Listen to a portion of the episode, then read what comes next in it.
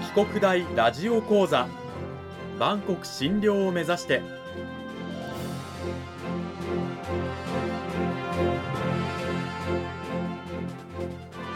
番組タイトルにあるバンコク診療とは世界の架け橋を意味する言葉です。この番組はアジアの十字路に位置するここ沖縄にある沖縄国際大学で日々どのような研究や教育が行われているのかを発信していく番組です。案内人はラジオ沖縄アナウンサー小橋川響が務めます。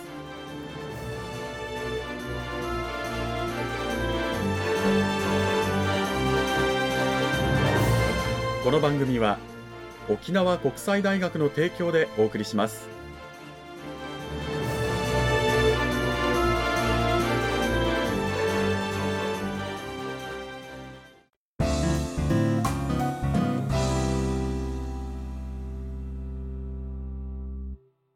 沖国大ラジオ講座今週は先週に引き続き沖縄国際大学経済学部経済学科の大城絢子先生を迎えてお送りします。大城先生今週もよろしくお願いします。はいよろしくお願いいたします。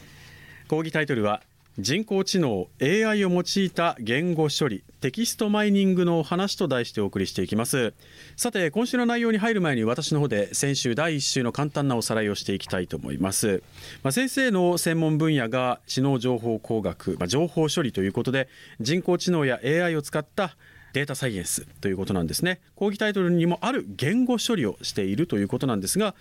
それと経済学どういったつながりがあるのということなんですけれども実はですね現在では情報工学と経済学が融合された学問が活発になっていてでなぜかと言いますと SNS とか通販が急速に拡大している中でいわゆるテキストデータですよね SNS での私たちのつぶやきであったり商品に対する感想であったりという、まあ、言葉を扱った言語処理というものが非常に増えてきている。でそれをもとにいろんな分析をしていくという手法これを経済学に生かしているということなんですよね。じゃあそんな言語処理どういったものがあるのかということでいろんなお話をしていただきました。例えば一つさっきも言ったように SNS の投稿内容ですよね。で具体的に言えば有名な投資家が普段 SNS でどういうことを言っているのか。そこに出る数字的なものではなくてよく出てくる単語であったりこのことについてよく喋ってる長く時間をとっているという言葉をこうたくさん抽出してよりデータの角度といいます正確度を上げていったりとかですね。あとはあの通販の口コミに関してはまだ評価がついていないような商品に対して似たような商品の評価を分析することでこういった評価が今後つけられてくるんじゃないかという予測を立てそれをもとにした経営戦略を立てていくというようなこともできるかもしれないというお話もありました。あとはですね、まあ、動画に付随するコメントですねそのコメントを分析して似たようなコメントが投稿されている動画を紹介したりこういうタグをこの動画につけてはどうですかという提案をしたりということもできる。そして法令、まあ、条例とかですねルールに関する言語処理のお話もありました例えば同じようなことに対する条例を比較した時に類似している部分はこれですよ。違う部分はこれですよ。と言語処理で出してくれる。でそれを見ながらじゃあこの条例をより良くしていくためにはどうすればいいのか。というようないわゆるブラッシュアップなどにも使っていけたりするというようなお話がありました。さあそれを踏まえた上で大城先生今週はどういったお話聞かせていただけるんでしょうか。はい、今回はですね実際に言語処理の手法を使った事例を紹介させていただきたいなと思います。先生そもそもですねまず言語処理というものがどういったものなのか改めて教えてください。はい、えー、まあざっくり説明させていただきますと言語処理っていうのは私たち人間がですね日々使っている言葉をコンピューターで分析する技術のことですよくね最近だとテレビで注目のワードみたいな感じで画面にいろんな単語が出てきてその単語の大きさが違ってたりしていますけれどもこれもやっぱり言語処理の一例で大きい単語ほど注目されていたりよくつぶやかれたりしているっていうことですよね。そうですね。単語の大きさでこの単語が、まあ、特に多くの人がつぶやいたり、まあ、アウトプットしているっていう。なのでこの単語の大きさによってその注目度だったり使用頻度っていうのがすぐ分かったりするので、うんはい、あれは言語処理の手法が適用されているいい例かなと思います。じゃあ実際どういう言語処理を先生はしてみたんでしょうか？はいまあ、あの言語処理といいましても非常に多くの手法があってですね、うんその中でもよく、まあ、分かりやすい例として取り上げられるワードツーベックという手法の紹介とあと、まあ、使用してみた事例を紹介してみたいと思います。ワードツーベックという手法これはどういうやり方をするんでしょうか？文章をもちろん使うんですけどもこの文章の中に出てくる情報っていうのは全て単語になります。うんでこの単語を数字に、まあ、ある式などを使って変換します。でこの単語を数値の情報に変換して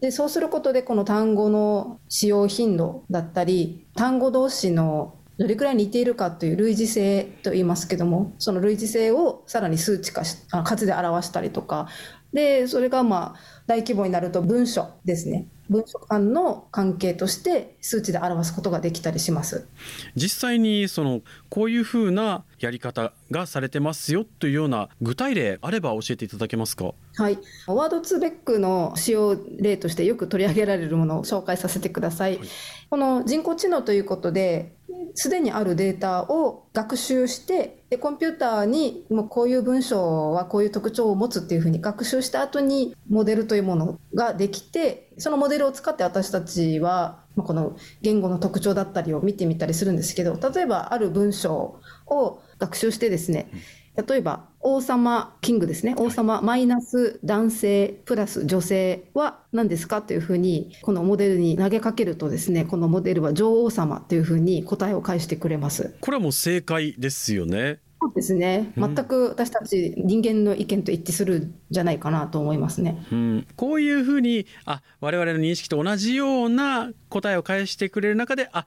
ちゃんと情報言語処理ができてるなっていうことがわかるわけですね。そうですね、うん。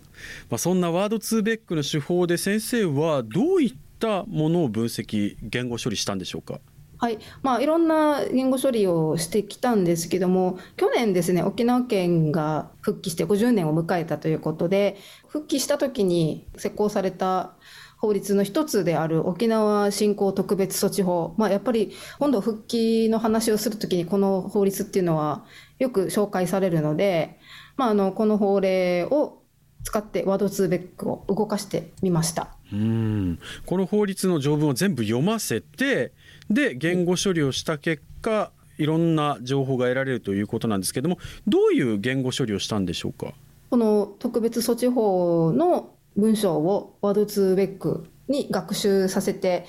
で、そうですね、ちょっと2つか3つぐらい、ちょっと質問を投げかけたんですけども、例えばですね、沖縄という単語と類似した単語を10個アウトプットしてくださいというふうに指示したところ、まあ最初に出てきたのは当たり前ですけど、沖縄ですね。1.00ということで、まあ一致しましたよと。で、他に、まあ、認定ですとか、提出とか実施とか、まあ、いかにも法令文に出てきそうな単語がたくさん出てきて、その中で、あ、これはっていうものが、まあ、計画とかですね、うん復帰後、どういうふうに沖縄振興させていくかということを、なんだろう、イメージさせるんじゃないかなと。あとは、まあ、観光とかですね、うんそういう単語が出てきました。これはよくこうね沖縄という言葉に紐付けられて出てきたりする頻度が高い言葉などを沖縄に類似した単語ということで抽出されたわけですよね。沖縄振興特別措置法という文章を学習させた時に出てきた言葉なのでそうですねあの文章が変わるとねもちろん類似した単語も変わってくると思うんですけどこの法律の場合こういうふうに単語同士の関係があるということが分かりました。なるほど沖縄振興特別措置法の文章全体だと沖縄と類似した言葉はこういうものが出てきますよというふうに言語処理されたということなんですがこれ単語一つですけれども例えば沖縄プラス別の単語と組み合わせてそれと類似したものを出しなさいみたいなことをやったらもっといろいろと違った答えが出てきたりするわけですよね。そうですね。先ほどのあの王様マイナス男性プラス女性のように こちらでえー式を作って投げかけてみました。沖縄プラス復帰ですね。というえー式を投げかけたところ、まあふここでも複数の答えが得られるんですけども、まあ、特別とかあとは進行とか計画とか変更とかですね。まあそうですよねっていう単語が出てきてあとは促進とか。まあこの法律文の中にはねすごくたくさん出てきそうな言葉がいろいろと沖縄プラス復帰に紐付けられて出てくるということなんですがちなみにまあ言語処理を産業に生かしている例としてはですね第一週に出た SNS の投稿内容とか消費者の口コミの分析これはもうすでに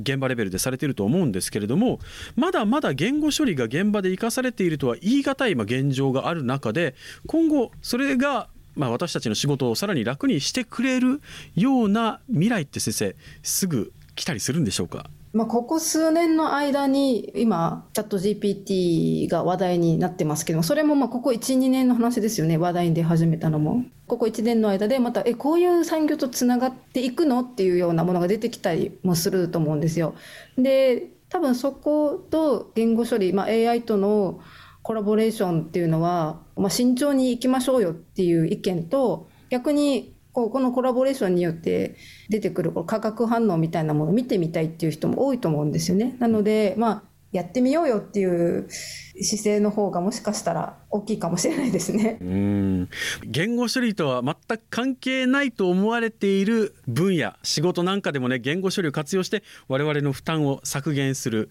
未来が来るかもしれないですしこの辺りはもう本当にあと数年すれば一気にその答えが出てくる可能性もあるということで非常に興味深いですね。はい、楽しみですね。はいこの時間は沖縄国際大学経済学部経済学科の大城彩子先生にお話を伺いました。大城先生どうもありがとうございました。はいありがとうございました。2週にわたって言語処理に関するね興味深いお話たくさん聞かせていただきましたが大城先生ご自身は今後この言語処理を使ってこういうことをやってみたいとかっていう構想とかは終わりですか？前回の時にですね、えー、言語処理の適用例をいくつか紹介させていただいたんですけど SNS の投稿とかあと法令とか動画のコメントとかそれとはまた別にですね最近あの新聞の記事ってもう文字の大きな情報がかなり詰まってると思うんですけども、まあ、それを電子化したりすることで言語処理を行うことで今まで見えなかったものが見えてきたりとか、そういうところに今また注目が集まってたりするのでただ新聞って古い新聞とかだと特にフォントだったりその辺が電子化にをするにあたって難しかったりするので簡単にはいかないんですけどもその辺ができれば面白いんじゃないかなとは思います。これできたらすごく興味深い結果がいろいろ出てきそうですよね。そうなんですよ。なのでちょっと興味を持ってますね。個人的にも。ぜひそのあたり先生あの言語処理ね結果が出たらまたこの沖国大ラジオ講座でぜひお聞かせください。はい。ありがとうございます。2週にわたって沖縄国際大学経済学部経済学科の大城彩子先生にお話を伺いました。大城先生どうもありがとうございましたはい、ありがとうございました。